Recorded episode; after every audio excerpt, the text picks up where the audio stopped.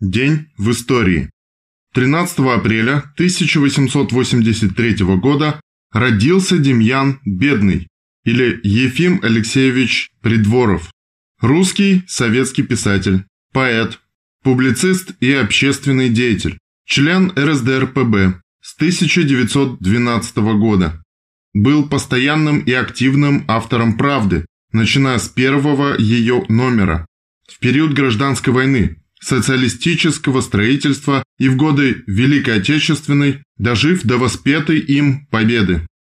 13 апреля 1883 года родился Александр Васильевич Александров, советский композитор, народный артист СССР, организатор и художественный руководитель ансамбля песни и пляски Советской армии, автор музыки государственного гимна Советского Союза 1944 года, а также музыкального символа Великой Отечественной, песни «Священная война», лауреат сталинских премий. 13 апреля 1896 года родился Алеко Дундич, сербский революционер, интернационалист, легендарный герой гражданской войны. 1918. В работе «Очередные задачи советской власти» написанный между 13 и 26 апреля 1918 года, Ленин обосновывает необходимость создания мощной государственной машины. Цитата. «Без руководства социалистов различных отраслей, знания, техники, опыта переход к социализму невозможен, ибо социализм требует сознательного и массового движения вперед к высшей производительности труда по сравнению с капитализмом и на базе достигнутого капитализмом.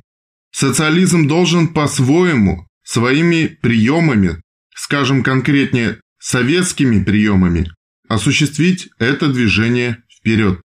А специалисты неизбежно являются в массе буржуазными, в силу своей обстановки той общественной жизни, которая сделала их специалистами. Если бы наш пролетариат, овладев властью, быстро решил задачу учета, контроля, организации во всенародном масштабе, это было неосуществимо вследствие войны и отсталости России.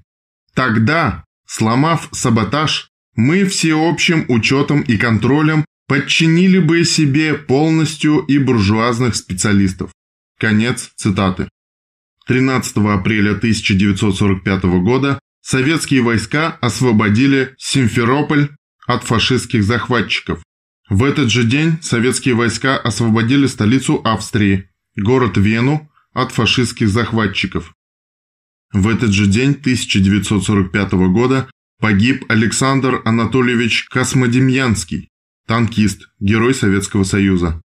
Александр был братом известной разведчицы Зои Космодемьянской на фронте с 1943 года.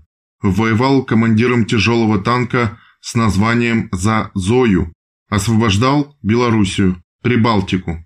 В Восточной Пруссии был назначен командиром батареи 350-го гвардейского тяжелого самоходного артиллерийского полка.